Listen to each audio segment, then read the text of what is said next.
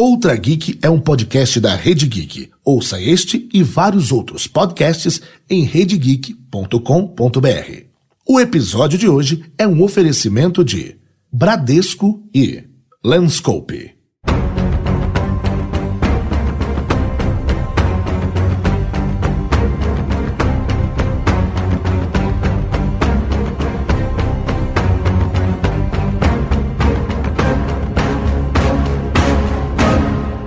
Lugar sui generis. No meio da cidade universitária em São Paulo, o museu com histórias macabras está aberto ao público.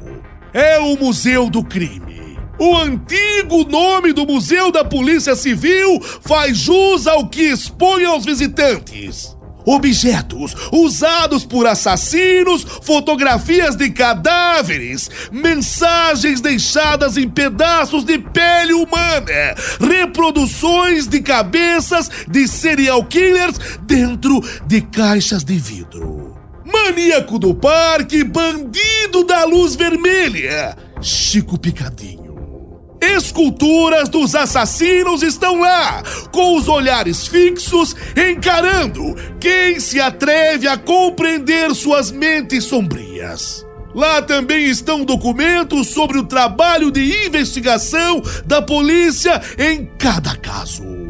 Registros sobre como os policiais encontraram os criminosos e levaram eles para o cilindró. Agora, um aviso para que ninguém se esqueça: o crime não compensa. O Museu do Crime abre as portas para contar suas histórias, aqui e agora.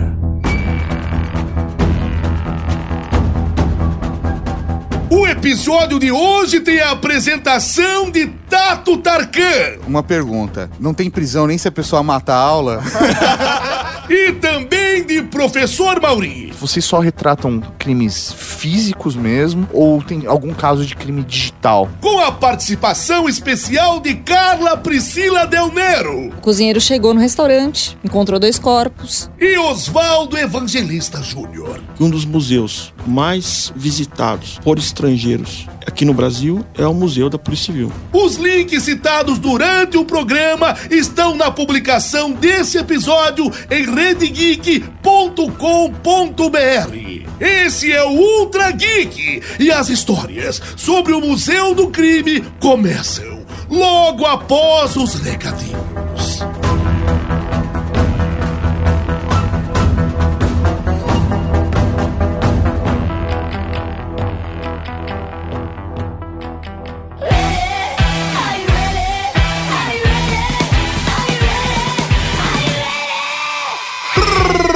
Recadinhos, Cavalaria Geek!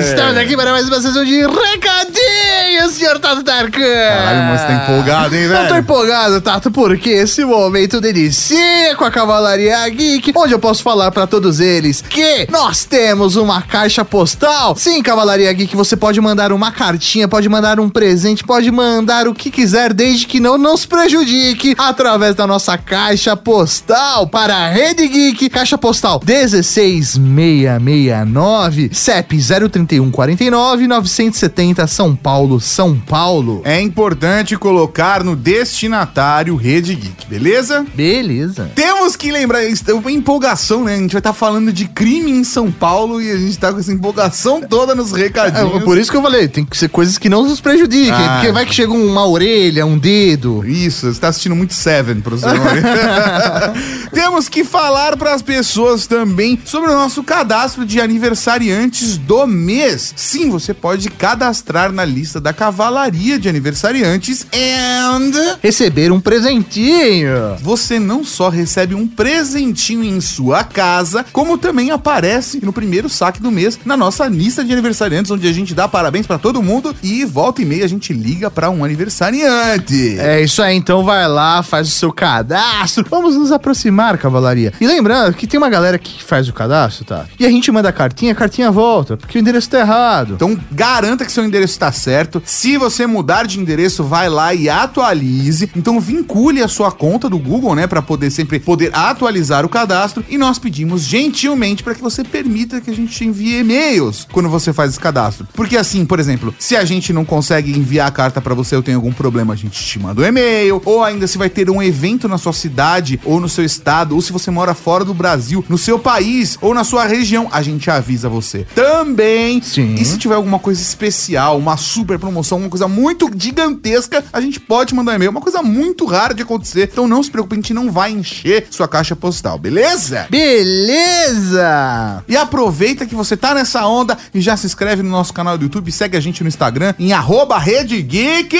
Ô, tem vários conteúdos da hora lá no Instagram, cara, porque a gente mostra os bastidores da Casa Geek. Tem a Maju. A Maju. Mano, vocês precisam conhecer a Maju. Você tem que seguir pela Maju. Essa é, É, é, verdade. só vale, só vale pela Maju, vai lá, vai lá no Instagram da Rede Geek, arroba Rede Geek, é só seguir a gente e vocês vão conhecer essa belezura que é a Maju. Beleza, professor Mauri, é isso. É isso que a gente tem pra falar por hoje. E aí, Tato, o que tem agora?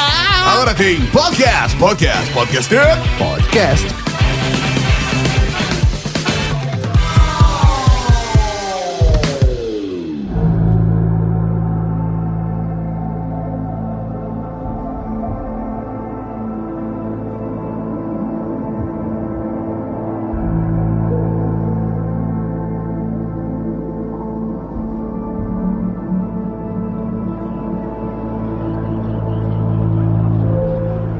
Sete de outubro de 1928. A rotina de embarques e desembarques seguia normalmente no Porto de Santos. Quando o cabo que içava uma mala pesada arrebentou. A bordo do navio Macilha, a mala abriu uma fresta e um líquido escuro começou a sair da bagagem. O cheiro pútrido, insuportável, deixou a tripulação intrigada. Quando os marinheiros abriram a mala, o horror tomou conta de todos. O cadáver de uma mulher se amontoava no pouco espaço da bagagem. E junto ao seu corpo, em estado de decomposição, roupas, almofadas, a navalha usada no crime e o horror maior, o feto de uma menina. A imigrante italiana Maria Fea estava grávida de seis meses.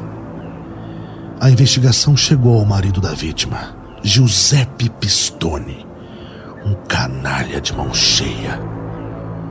Maria, cansada dos golpes do marido charlatão, escreveu uma carta para a sogra contando tudo. Quando descobriu a existência da carta, Pistone ficou louco. Os vizinhos disseram que a briga do casal foi feia e que, de repente, tudo ficou em silêncio. Dentro do apartamento do casal, o italiano sufocou a esposa com um travesseiro até sua morte. Sem saber o que fazer com o corpo, resolveu despachá-lo para a França. O plano não deu certo. A mala, última morada da vítima, está no Museu do Crime. Dentro dela, uma boneca macabra. Mostra como Maria Féia foi encontrada.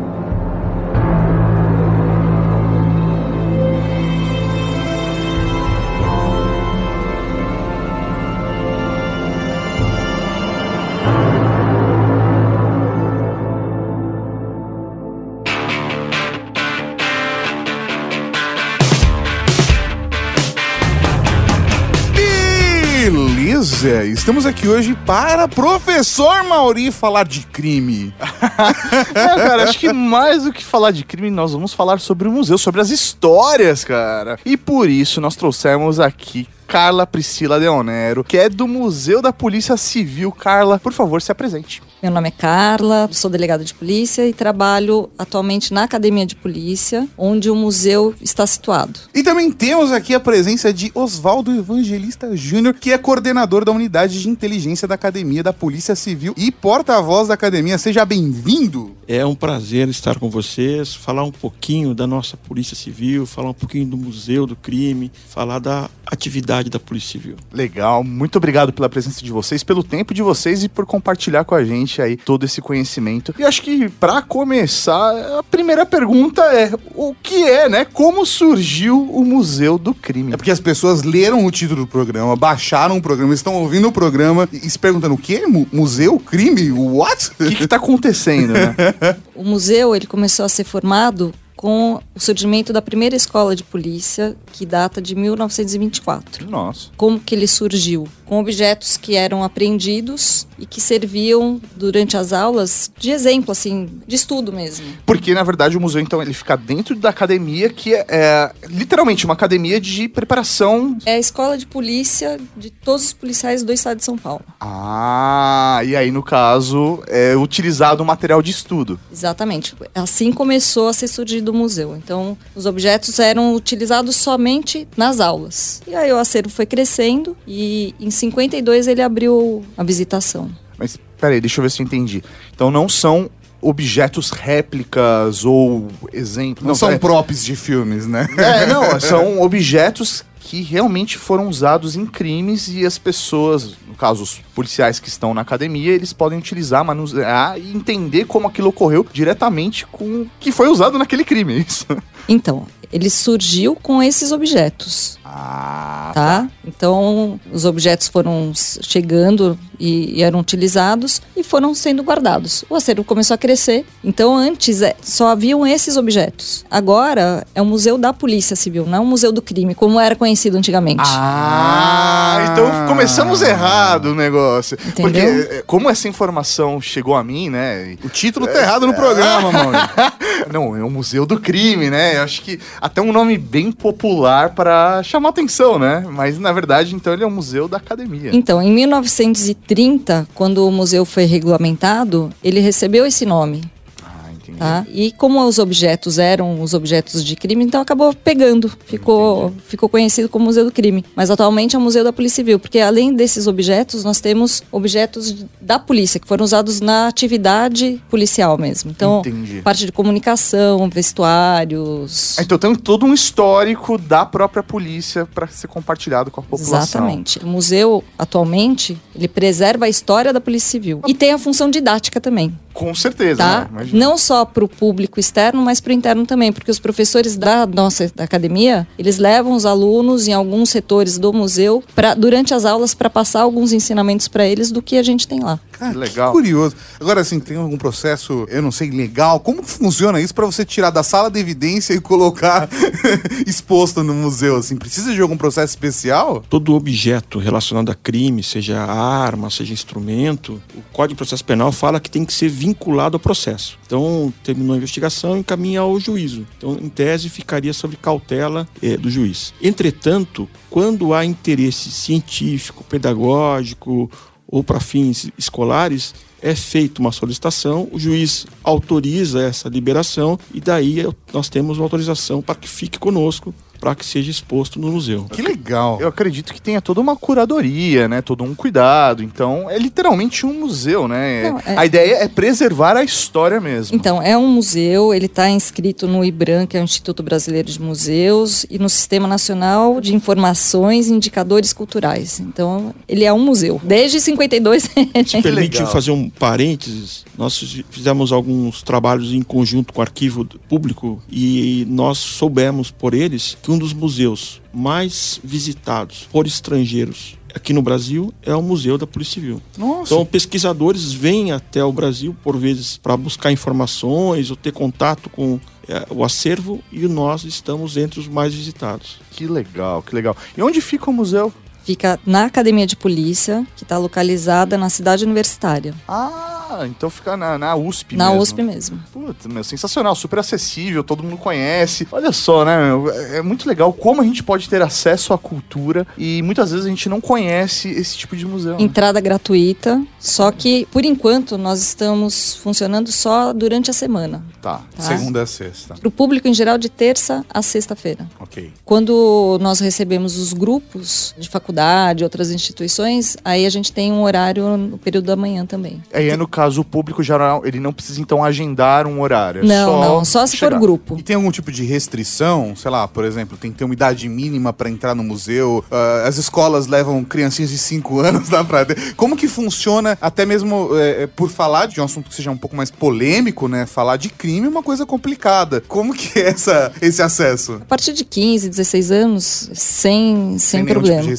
Quando a gente recebe criança ou a, a pessoa chega com alguma criança, a gente já informa no, no início que tem algumas duas salas, dois ambientes que tem fotos que são um pouco mais que não são Sensíveis, adequadas, né? não são É. adequadas mesmo. Então a gente já pede para o responsável Se responsabilizar. Não, literalmente. exatamente, não entrar. Legal. E aí, no caso, se eu chegar lá, eu consigo ter uma visita guiada ou somente pra grupos? Nós temos monitores no, no museu também. Nossa, Então, que bacana. Dois monitores por dia. Que aí é só Que- chegar, eles ficam lá à disposição do É, público. Chegou é- é- lá. Então, o museu, ele, se você for fazer o passeio sozinho, você consegue conhecer o museu sozinho. É quase um autodidata. ali. Exatamente. Agora, se você tiver alguma dúvida, então tem duas pessoas lá todos os dias para poder auxiliar. Legal. Na opinião de vocês mesmo, eu quero entender, como vocês enxergam a importância do museu, não só para academia, mas para o público geral, porque ele está aberto A para o função, público. né? É.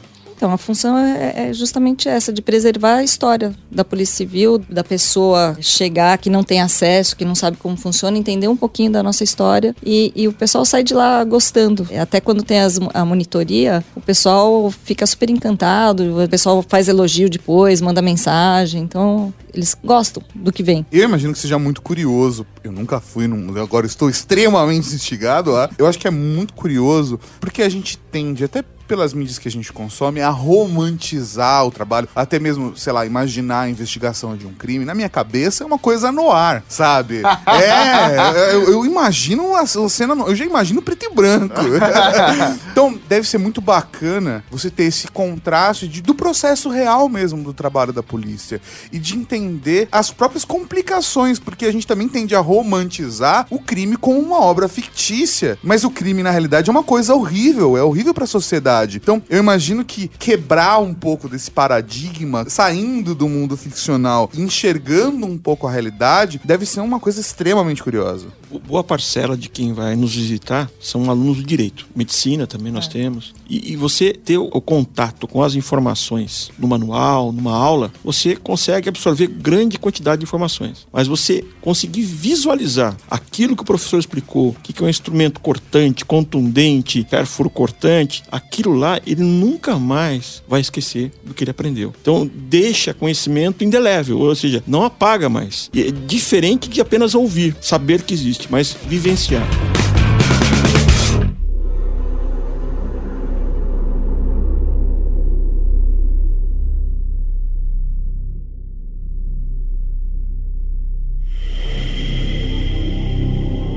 E agora, caro ouvinte, eu trago uma história de um assassino profissional. Conheça Pedrinho Matador. Pedro matou muito, muito. Foi condenado por ter assassinado 71 pessoas. Mas Pedro é desaforado. Diz que a polícia errou nas contas. São mais de 100 mortes em sua lista. O matador, que tem a história registrada no Museu do Crime, começou a matar cedo. Aos 13 anos, jogou um primo numa moenda de cana depois de uma briga. O menino sobreviveu. O vice-prefeito da cidade onde vivia não teve a mesma sorte. Levou dois tiros da espingarda de Pedrinho. Pedro matou o político porque ele acusou seu pai de ter roubado merenda da escola. Depois dos dois tiros fatais do vice-prefeito, o jovem assassino foi até o verdadeiro ladrão da merenda e matou ele também. Pedrinho tinha 14 anos. Fugiu para Mogi das Cruzes. Lá entrou pro tráfico e fez a vida. Mas Pedro não conseguia escapar da sombra da morte. Sua esposa grávida foi assassinada por seus rivais. Pedro juntou os parceiros, entrou no casamento do assassino e fez a festa. Matou sete pessoas e deixou 16 feridas. Em 1973, com 18 anos, foi preso e condenado a 128 anos de prisão. Lá dentro, começou outra matança, 47 no total. Entre eles, o próprio pai, que tinha assassinado a mãe de Pedro com 21 golpes de facão. O pai mal teve tempo de se acostumar à prisão. A promessa de assassiná-lo foi cumprida rápido. Foram 22 facadas. Na última delas, arrancou o coração do velho, mordeu um pedaço, mastigou e cuspiu longe. Pedrinho não estava de brincadeira. Entre as tatuagens do corpo, ostentava uma que dizia: Mato por prazer. Era um justiceiro e estupradores eram suas vítimas preferidas. Mas já matou por motivos mais banais. Assassinou o companheiro de cela porque o homem roncava demais. Depois de ter cumprido 34 anos de prisão, foi solto em 2007. Voltou em 2011. Prestes a conseguir a liberdade novamente, diz ter abandonado de vez o crime.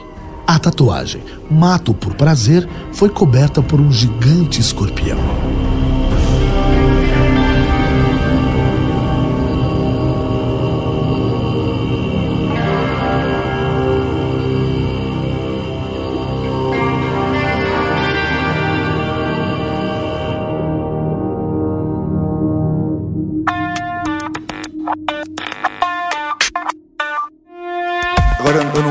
Vou conter, meu público vai brigar comigo se eu não fizer a pergunta verdadeira da história. Que é, quantas vezes vocês escutam piadas relacionadas à locademia de polícia, dentro da academia de polícia?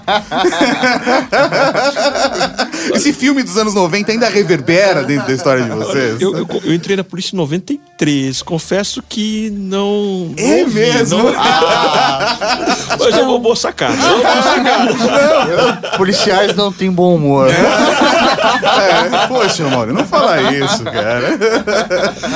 Eu tenho um amigo que é policial civil e ele tem bom humor. Ele tem bom humor.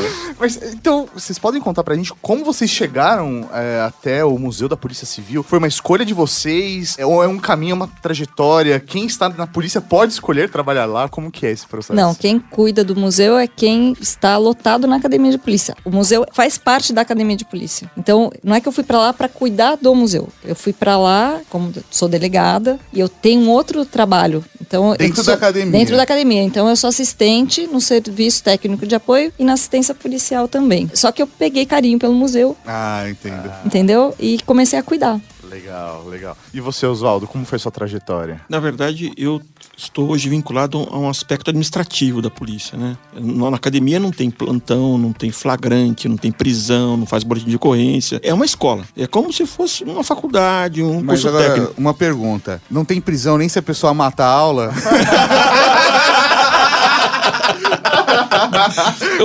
A, sanção é apenas a falta.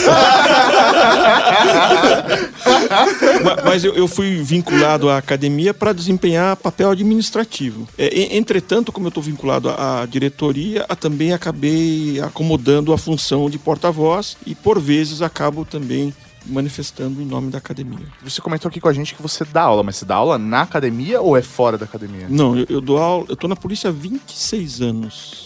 Há 16 eu leciono em uma faculdade e em uma universidade. Ser delegado, ser policial é muito gratificante. Você conseguir prender, mandar para atrás das grades quem praticou um crime, principalmente crimes mais graves, é uma satisfação muito grande. Mas também é, é satisfatório e é muito gratificante você impedir a prisão de inocente. Muitas vezes inocentes são caminhados para a delegacia e quem resolve se vai prender ou não vai, se ele vai ser liberado ou não é o delegado. Então, eu acho que mais importante que prender o culpado é você conseguir eh, permanecer solto o inocente. Mas além dessa função de policial, sou professor universitário há 16 anos. E isso que eu acho que acaba sendo minha principal realização hoje. Depois de 26 anos, lecionar e você conseguir ensinar para o aluno, você dar oportunidades é muito gratificante. Perfeito. Futuramente vai ser professor na academia também. Também. Ah! Muito legal. É, eu compartilho esse sentimento com você. A minha formação é ligada à área de educação e. Nossa, é uma- pensei que você ia me surpreender e falar que você também está na polícia há 15 anos. Não, eu também me identifico com isso, a minha experiência é igual. O que está acontecendo? É, com, com o ensino, é, é extremamente gratificante você poder passar conhecimento pra frente, né? E é muito legal você aprender com quem está chegando, né? Com os novos, né? Isso é uma troca muito rica. O professor ele aprende, acho que mais do que ele consegue ensinar. E, e o interessante da faculdade é que você cria uma possibilidade de evolução socioeconômica gigantesca. Aula em cursos de direitos diferentes, mas todos que fazem abrem N possibilidades. Vou dar uma pergunta um pouco mais cabeluda aqui. Como que a academia enxerga a relação de um museu aonde a gente está falando de crimes e a percepção de como isso impacta na sociedade também na própria, sei lá, instação de crimes, sei lá, a pessoa querer um troféu, falar, ah, eu quero um dia aparecer nesse museu e cometer um crime pensando nisso. É, ele tem o risco de estimular as pessoas a cometerem crime como justamente que um troféu, né? Quero aparecer. Como que Como, é isso como é a você? percepção disso de vocês? Não, Existe essa... Então, na verdade, a ideia é, é justamente o contrário. É você mostrar o trabalho da polícia e como foi a investigação para o criminoso acabar sendo preso. Legal, então entendeu? vocês estão não estão ressaltando necessariamente o crime em si, mas sim o trabalho Da polícia. de inteligência Ah, da polícia pra conseguir Exatamente. solucionar esse crime. Exatamente. Perfeito. É porque eu fiquei imaginando, falei, meu, porque museu a ideia é ressaltar, né, a história, a cultura, mas aí no caso. É é, Então, é justamente por isso que eu, quando você me perguntou Museu do Crime, eu falei que não, que não é o Museu do Crime. A gente não tá lá pra falar do Exaltar, né? criminoso, exaltar o criminoso. A gente tá lá justamente para mostrar o trabalho da polícia. Agora a mudança de nome fez total sentido na minha cabeça. Entendeu?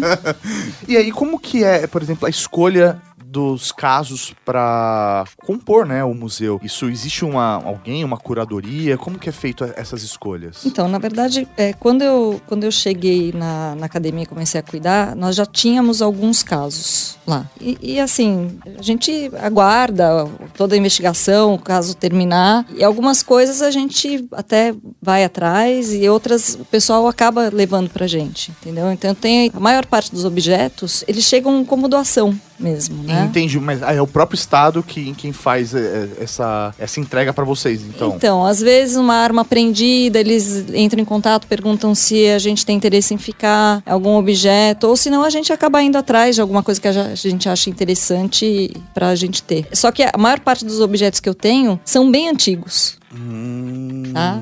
Crimes mais recentes, eu tenho Banco do Brasil. do Banco do Brasil, do Manico do Parque, Ah, esse do Banco do Brasil, do que se trata? a tentativa de furto de 2017. Nós tivemos uma- um furto grande, de alguns milhões, em Fortaleza, no Banco Central. Sim. E Sim, tentaram pelos fazer, túneis ali por tentaram baixo. fazer É. algo paralelo em Porto Alegre, não deu certo, e tentaram aqui em São Paulo. Aqui em São Paulo era o Banco do Brasil. A quantia era muito maior do que foi lá em Fortaleza. Só que foi interceptado a gravação de- dos criminosos e houve a prisão de alguns deles. E os objetos utilizados com requintes de en- engenharia para chegar até lá foram apreendidos e parte deles estão expostos. Então, o carrinho, o trilho que tinha no, no- que eles fizeram no túnel, a pá, o vestimenta que eles usavam, essas coisas estão lá.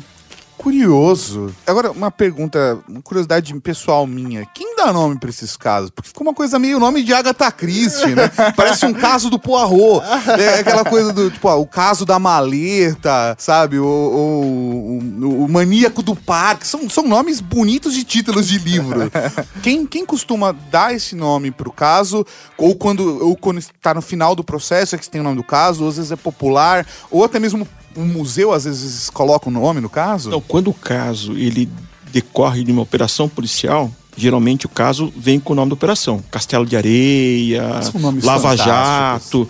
Então, quem elabora o caso que, que, acaba criando. Em Lava Jato foi a Polícia Federal que criou esse nome, né? Mas alguns que não foram é, objetos de operações policiais é a mídia. A mídia coloca o maníaco do parque. Houve uma sucessão de homicídios e estupros, que ela falou maníaco, maníaco, e era no parque, e acabou ficando, né? O crime da mala que nós temos. Também, Crime da mala. Isso, isso com certeza é Agatha Christie. também foi a imprensa que acabou projetando esse nome. Mais pra frente, né, a gente vai poder compartilhar um- algumas histórias, alguns casos, até pra estimular a galera a poder visitar, né, e ver, né, o- os, objetos. Mas eu queria entender, dentro do museu, hoje só tem crimes que ocorreram em São Paulo ou não? São crimes que aconteceram no Brasil inteiro? Não, em São Paulo. Sempre São no Paulo. estado de São Paulo. E, é- e a gente tem uma peça que foi através de um delegado que trabalha conosco lá na academia. É uma peça do World Trade Center. Que ele conseguiu uma doação para o museu. E a gente tem uma salinha de polícia internacional que, é- que a gente chama. Então tem vários objetos utilizados pelas polícias. Então tem pet, tem cap, tem lembranças que foram deixadas por visitantes. Então é- eu chamo de a sala da polícia internacional. Entendi. Então tem um pouquinho de cada lugar. Legal, legal. Nós somos geeks, né? Então, lá vocês só retratam crimes físicos mesmo? Ou tem algum caso de crime digital? né? Algum crime que ocorreu de forma digital? Hacker, alguma coisa do tipo? Não tenho nada nesse sentido ainda. Ainda. Ainda, olha só. Porque eu acho que é um processo que vai ficar que é cada vez mais comum, né? Que a gente tenha crimes e grandes crimes sendo cometidos digitalmente e até a maneira como impacta o público, acho que é natural que reverbere e apareça no museu. Invariavelmente, eu imagino que isso vai acontecer mesmo. Nós temos uma tendência, na verdade, né? A população brasileira está envelhecendo. Sim. Ela, quanto mais velha, haverá menos crimes com violência. E uma das formas é o crime digital. Então nós vamos ter uma migração natural pela idade da população brasileira para crimes digitais. E isso, com certeza, vai impactar também no nosso museu. Mas o museu ele foi inspirado em algum outro museu? Ou foi uma ideia original de vocês? Vocês têm conhecimento se existe algum outro museu no Brasil ou no mundo que também retrate os casos de polícia? Então tem, acho que tem no Rio, tem.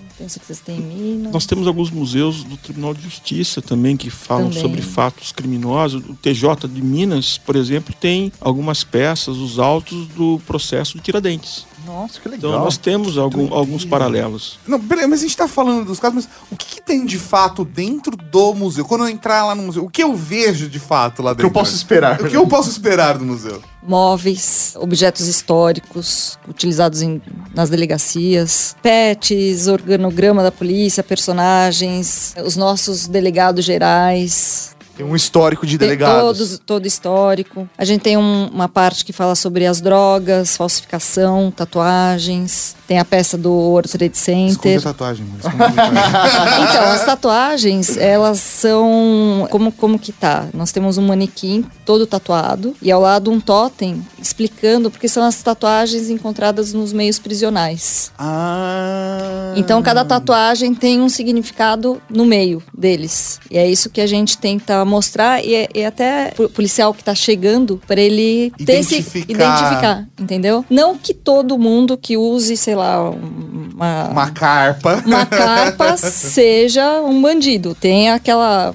aquela função no meio deles. Mas é a hora Mas que a o policial pessoa che- fica atento, o vai policial, né? abordar, ele já, já fica. É, uma, é um item a mais, é uma opção a mais para Exatamente. que ele consiga Exatamente. identificar. Essa é uma das funções didáticas também. Ali- aliás, a artista plástica que fez, reproduziu as tatuagens para depois a gente um- uma indicação sobre o que são, foi a, a mãe da doutora Carla. Olha! Márcia Del Nero. Olha só que legal, muito bom. Nossa, Já mãe. mais um- uma curiosidade até muito legal, porque a Cavalaria Geek que tá ouvindo a gente, que for no museu, já vai ter uma informação a mais. Fala, Vocês sabiam Sim, que. É.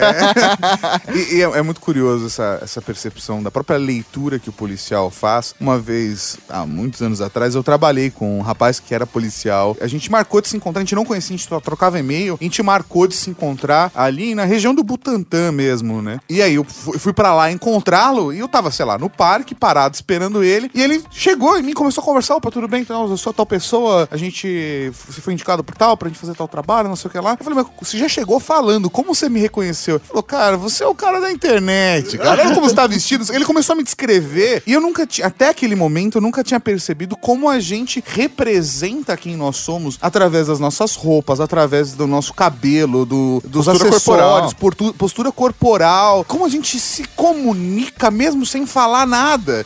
E a partir desse momento eu comecei a me vestir completamente diferente.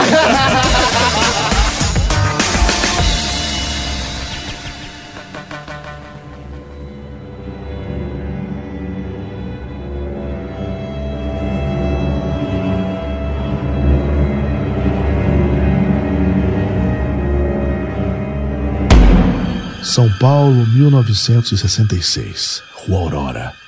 Boca do lixo. No apartamento 72, um crime bárbaro. A bailarina e prostituta austríaca Margaret Suida foi encontrada esquartejada na cama. Sem seios, sem nádegas, parte dos braços e das pernas em puro osso. No banheiro, restos mortais jogados no vaso sanitário. A polícia logo descobriu o autor do crime.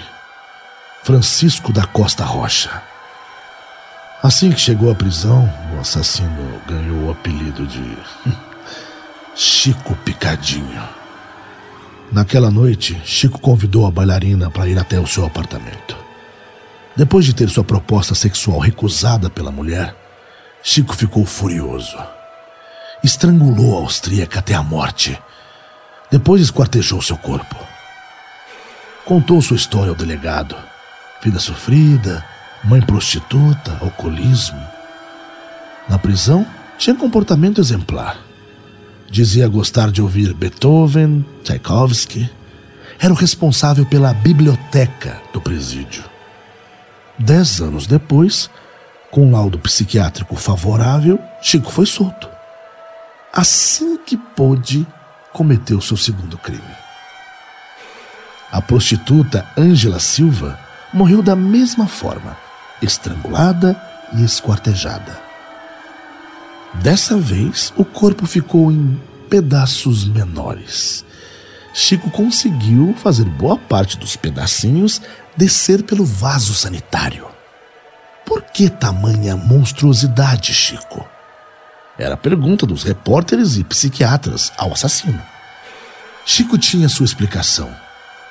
Vi que aquela mulher representava a minha vida e por isso quis destruir aquele corpo. Mas, por favor, não me chame de monstro.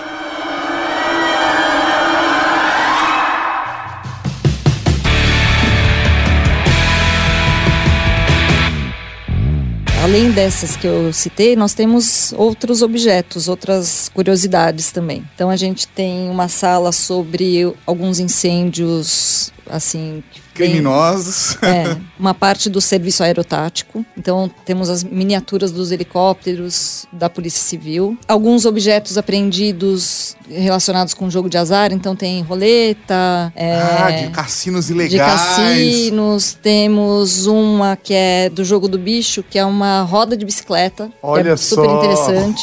Que doideira. A sala de medicina legal, que é essa sala que eu havia comentado, que é uma sala que tem algumas cenas Mais próprias, sensíveis. mais sensíveis. Temos dois ambientes com simulação de local de crime, a sala de armas, uma sala de alguns crimes de repercussão também, Polícia Internacional, a parte de comunicação, alguns objetos, rádios que foram utilizados. Eu imagino que esse seja um ponto que é pra gente vai ser extremamente curioso. Esse para vocês é interessante. Entender a tecnologia que a polícia usa, ou usou através da história, pra condições de, de inteligência mesmo, desde captação de informações. Aí a parte mais espionagem, é o James Bond.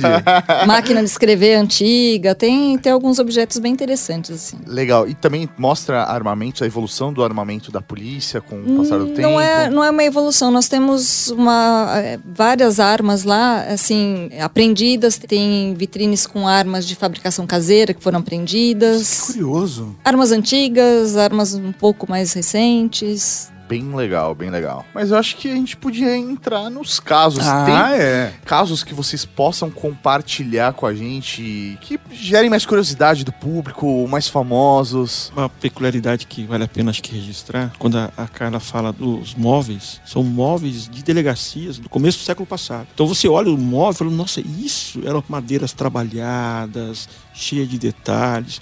As comunicações, os rádios que a Carla mencionou também, são os equipamentos também do começo do século passado. A gente olha o que era e o que é hoje, quanta diferença. Ah, eu imagino, ainda mais porque, se a gente for parar pra pensar, o próprio celular que a gente carrega no bolso tem uma tecnologia que antigamente, é, acho que só grupos muito exclusivos podiam ter acesso, é, tanto de registrar informação, ou até mesmo de como captar a informação. E hoje a gente sabe, você entra no Mercado Livre e você compra caneta planeta espiando a China, né? Então, assim, eu acho que é- esse é um, deve ser um, um aspecto extremamente curioso do museu. E sobre a as armas também, uma peculiaridade, nós temos armas próprias e impróprias, a gente aprende na faculdade isso. Pro- Impróprias Pró- eu fiquei curioso. Próprias são instrumentos que foram criados para ataque. É, punhais, revólveres, escopetas, metralhadoras. E armas impróprias. É qualquer objeto, inclusive uma caneca, que for utilizada num crime. Putz, é o candelabro que matou E- o coronel e no- Mostarda. E nós temos, nós temos lá uma exposição de vários objetos de instrumentos que foram usados em crimes, que são armas impróprias. Você olha a, a variedade e as possibilidades, né? E isso fica muito claro para um aluno de direito ou para quem tem interesse no assunto ver como pode ser utilizado praticamente qualquer coisa Ah, para praticar crime. Acho que desde que o, ser humano começa a utilizar a ferramenta, pelo menos imagino eu, que a primeira ferramenta foi feita pra matar alguém ou matar algum bicho, porque era muito mais tacar uma pedra do que ter que subir na pessoa ou no bicho pra poder caçar ele com a unha, com a garra, com os dentes, né? E é- acaba sendo uma reação até instintiva do próprio ser humano de usar os elementos a seu favor. É como já diria o mestre dos três ninjas, o antigo filme da década- do começo dos anos 2000, porque o ninja usa o ambiente a seu favor. E eu e acho que é isso mesmo. Você mata a pessoa com livro, você ataca a pessoa com controle de ar-condicionado. Com o que tiver na mão, né? Cuidado só com os antigos Nokias, porque eles são pesados e não quebram. São São resistentes. resistentes. Então, uma coisa curiosa que nós temos também, falando em Nokia, tem um quadro com um telefone celular, aquele tijolão Sim. que salvou a vida de um policial. Que ele tomou um tiro E a bala ficou no celular. pegou no celular. Meu Deus, isso é demais, mano. Ó, tá vendo? Você vai pensar duas vezes antes de comprar um celular mais fino agora. Aquele cara que anda com, com a Bíblia no bolso, lado do coração. Não é nem religioso. Nós temos cabeça de alguns criminosos, que foi feito por um policial que trabalhava na academia. Então ele fez de papel machê, Ah, legal. tá? Então eu tenho o Bandido da Luz Vermelha, tenho o Meneghetti, tenho o Chico Picadinho, Mas esses casos são descritos dentro do museu também. São. O Benedito Moreira de Carvalho, esse é da época de 1950, por aí, e nós temos o inquérito dele no museu também. E o Maníaco do Parque também, que é um dos últimos que nós... É, o Maníaco do Parque é um caso que eu, sei lá, acompanhei quando pequeno Mauri, jovem Ah, Mauri. Chofencito. É, porque chamam muita atenção da mídia, né? E principalmente a mídia sensacionalista. Ah, o né? da Luz Vermelha também eu conheço por conversas de adultos de quando era criança, que coisas que também geravam impacto na sociedade. É, né? não, e aí a partir disso, sei lá, até casos como o Maníaco do Parque faz retomar, né, os casos mais antigos, né, do Brasil. As pessoas acabam fazendo associações, né? Então, por exemplo, eu fui conhecer o caso do Bandido da Luz Vermelha depois que aconteceu o caso do Maníaco do Parque, né? Porque aí começam a fazer aquelas associa- associações de crimes e tudo mais. Pra quem não sabe, né, então fica a dica, visite o museu. Ah, fica a dica. Mas eu lembro que, meu, sei lá, eu devia ter 12, 13 anos de idade. Tinha-se aquele medo, tipo, não ande sozinho na rua, não vá pro parque sozinho, sempre vá acompanhado, vá em grupo, vá com um adulto responsável. né? Aquele inocente. Tem alguma coisa do Homem do Sapo?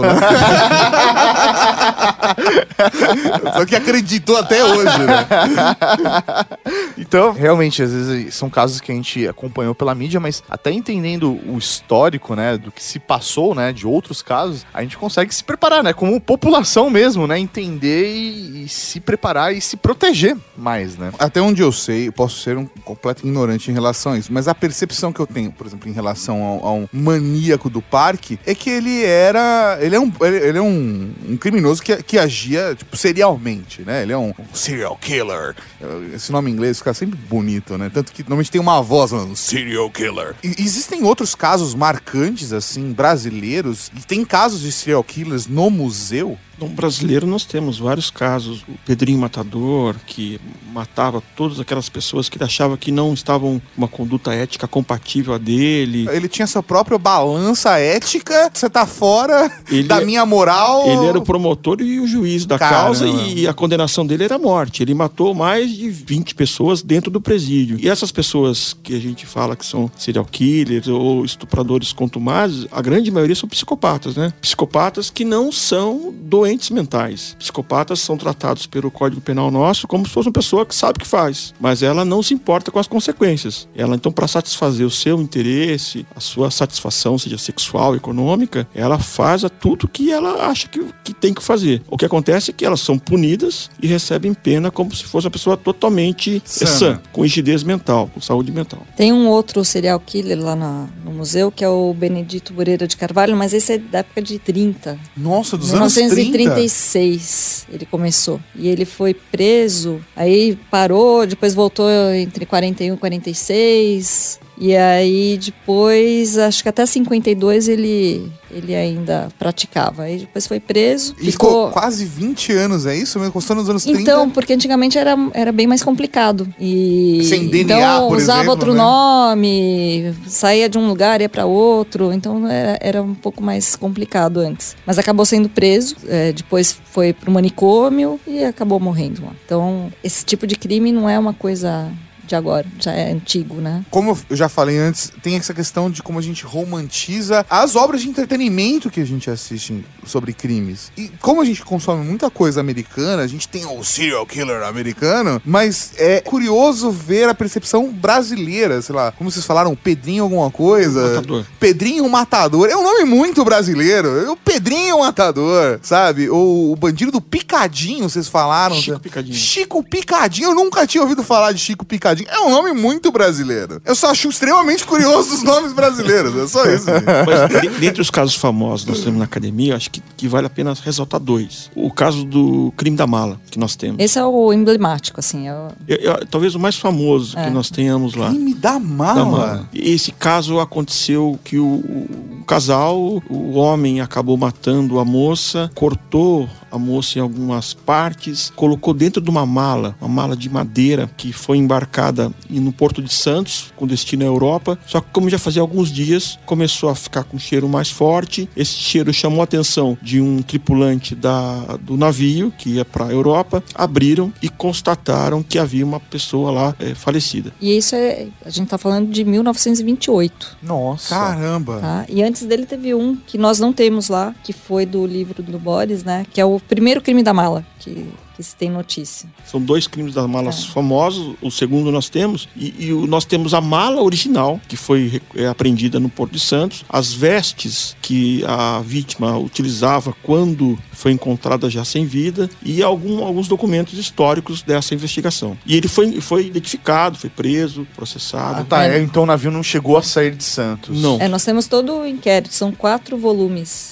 Caramba. Agora, por curiosidade, por que colocar dentro de uma mala? Por que mandar pra Europa? É pra não ter evidência no Brasil? É, a, a ideia dele era se desvencilhar da prova, né? Do que o crime ocorreu. Mas acabou o cheiro sendo tão forte e vazando também líquidos do corpo que acabou sendo descoberto antes. E ele estava no porto quando foi. E embarcar para a França, né? Exatamente.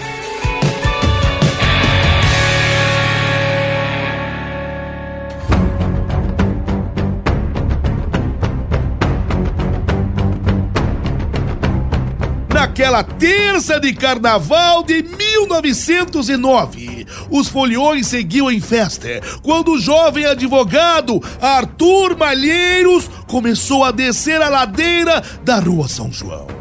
Ao chegar na esquina da rua Líbero Badaró, Arthur foi abordado por um homem. Um homem. Era Elisiário Bonilha, que dizia ter um negócio importante para propor ao jovem.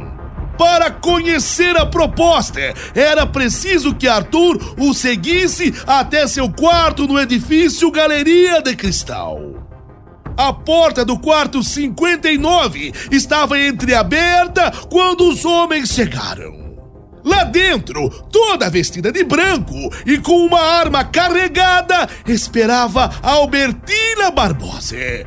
A professora tinha tido um caso com Arthur anos atrás. Grávida e abandonada pelo rapaz, Albertina jurou vingança. Ao reconhecer a moça e perceber sua ira, Arthur implorou perdão e tentou fugir. A professora não deu tempo ao bacharel. Ao se virar de costas para correr, Arthur foi atingido na cabeça. Dois tiros fatais a queima-roupa. Mas Albertina ainda não estava satisfeita. Sob o corpo já sem vida do rapaz, a professora destilou golpes de faca na cabeça. Tentou decapitar Arthur. Elisiário, marido de Albertine e cúmplice do crime, foi até o terraço e chamou a polícia. Foi o cabo Antenor que atendeu ao chamado. Na cena do crime, o cabo viu o rapaz morto sobre a cama encharcada de sangue.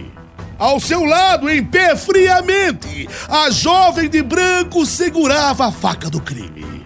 Matei para vingar minha honra ultrajada. A história macabra, registrada no Museu do Crime, é narrada em detalhes do livro O Crime da Galeria de Cristal, de Boris Fausto.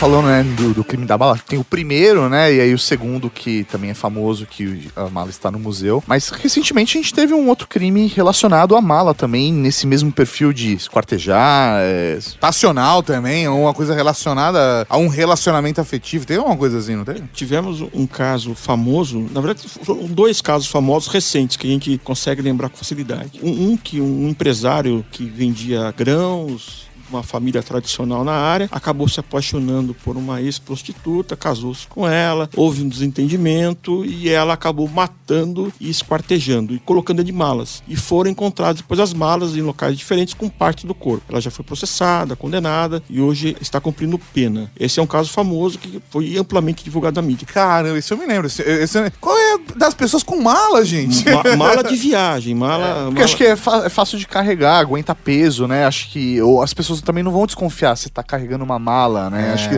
deve ser essa a lógica da, da pessoa. O outro caso também que a gente teve, não com tanta divulgação, mas também saiu bastante na mídia, era um taxista que tinha um relacionamento amoroso com uma prostituta. Ele acabou rejeitando ela, rompendo o relacionamento. Ela o chamou para conversar. e Ela, com o auxílio de uma outra mulher, acabaram matando ele. Ele também foi esquartejado e depois foi encontrado alguns pedaços em locais separados, dentro de sacos plásticos, e acabou também sendo identificada pelas câmeras da via pública que ela passou com os pedaços. Nossa senhora. E dentro do museu tem algum caso que foi encerrado sem conclusão, compartilhado, sei lá, que de repente tem evidências, mas nunca conseguiram chegar no criminoso? Os que tem lá, todos que nós temos, são casos que foram identificados e punidos. E algum caso emblemático, um caso que tem um nome curioso, um caso diferentão? Tem alguma coisa assim? O que, que vocês podem contar pra gente? Então tem um que é de 1938, que é o, re- o crime do restaurante chinês. E esse Nós é um nome temos bom. fotos lá sobre o caso. O que, que foi? É um crime que aconteceu num restaurante. A autoridade teve conhecimento através do cozinheiro. Cozinheiro que falou do crime que genial. Ele chegou para trabalhar e já viu corpos lá. What? O cozinheiro chegou no restaurante, encontrou dois corpos, aí depois viu que tinha mais o corpo do dono do restaurante, a esposa, então foram várias pessoas que foram mortas nesse restaurante. E na época, a linha de investigação foi em cima de um ex-empregado do restaurante, que tinha tido uma briga, uma discussão com ele e realmente era, foi essa, essa pessoa e acabou sendo preso. Em relação a esse crime, tem um historiador famoso no Brasil, talvez acho que vivo seja o mais famoso que nós temos, esse professor da USP, professor Boris Fausto. Ele, ele fez um- uma primeira obra que tratou do crime cotidiano no começo do século passado, falando de forma ampla sobre a criminalidade, como era outrora aqui em São Paulo, e depois ele começou a- editar, editou dois livros eh, independentes aprofundando sobre crimes de maior impacto. O primeiro foi o crime do restaurante chinês, que esse nós temos o acervo lá, fotografias da- desse crime, e o segundo que faz 40 e poucos dias que foi lançado, que fala do crime da Galeria de Cristal e os dois crimes das malas. E o segundo crime, nós temos a mala, que é, foi apreendida em Santos. E dentro da mala, esse mesmo policial que fez a cabeça lá dos criminosos, ele fez o corpo da Maria Fé, que era o nome da, da vítima, que tá dentro da mala. Pra Na- entender na até mesma- como foi na- encaixado na, ali. na posição que foi encontrada. Caramba. Curioso isso, poder ver isso num museu, né? Não, e até o trabalho de artístico, né? Pra conseguir representar e exemplificar isso pro público. Bem legal. Esse caso da- do crime da mala, a Maria Fela foi enterrada em Santos e o pessoal faz uma romaria. Ficou como se ela tivesse poderes, eu não sei qual Foi foi. o- santificada Foi- ali pelo, pela É, população. é. pelo povo. É, então por isso que ele ficou bem conhecido. E é um dos mais emblemáticos assim que nós temos lá. É, Eu acho que a maneira como a população reage ao crime é um fator muito curioso. Desde o do maníaco do parque, ou o bonde da luz vermelha, ou o caso da mala. Eu- Eu acho que é, É, na verdade, acho que é a imprensa que, que acaba. é óbvio, né? Que É. estimula, porque compartilha. Mas também a reação da população, visão, que a imprensa divulga o caso, às vezes sensacionaliza em cima do caso, e a população também se conecta com o caso de uma forma mais profunda, né? E é maluco essa relação que a gente tem com o crime, que é um misto de curiosidade, é um misto de. Diria um pequenininho prazer mórbido, de tentar entender as coisas, de, de se enxergar dentro de uma situação. Como chega nesse nível, sabe? É uma coisa meio, meio assustadora e ao mesmo tempo instigante, né? Né, e até a valorização mesmo do trabalho da polícia, né? Que um trabalho de inteligência que tá em campo ali o tempo todo. Então isso é importante para que a população também consiga criar vínculo, né, com a instituição e entender a importância do trabalho desses policiais que precisam estudar, né? Passam por um processo para conseguir chegar numa conclusão e uma resolução de crimes né, bárbaros como esse. Falando da academia, que tem esse papel de formar o policial, além dela formar os policiais que vão atuar de- na carreira por todo tempo, nós também fazemos cursos periódicos de aprimoramento, que possa ascender na, na classe, mas também cursos específicos. Coleta de DNA no local de crime, combate ao crime organizado, combate à lavagem de dinheiro, interceptação telefônica. Então, vários cursos específicos, curso de mandado de busca e apreensão em, em locais de crime. Então, tudo isso é feito de forma constante para continuar a formação do policial. Então, o policial ele entrou, ele fica a carreira inteira dele estudando. Sempre está se atualizando. A gente falou agora há pouco sobre crimes digitais, crimes cibernéticos. É uma tendência. Nós temos também lá cursos específicos para combate, investigação ao crime internet. Nós já temos cursos para drones na investigação, drones para perícia. Então, tudo que é de tecnológico moderno está sendo implementado aos poucos. Aí a gente fala que a inteligência é importante porque ela salva a vida dos policiais e também do próprio criminoso. Esse crime que nós falamos agora há pouco, do furto do Banco do Brasil, foram presos lá mais de uma dezena de pessoas sem um único disparo. Ou seja, a inteligência conseguiu ver qual é o melhor momento, o melhor local e conseguiu prender todos sem nenhum disparo de arma de fogo.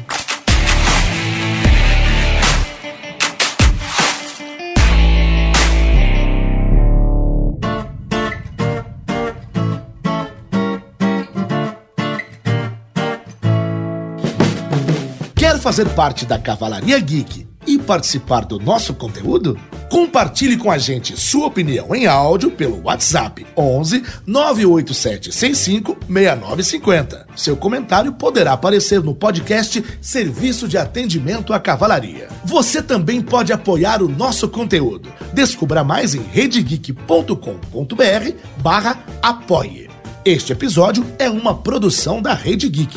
Direção e apresentação, Tato Tarkan e Professor Mauri. Com a voz de Júnior Nanete.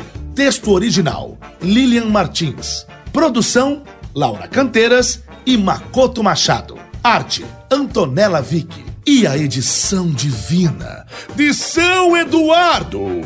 Ouça mais episódios em redegeek.com.br.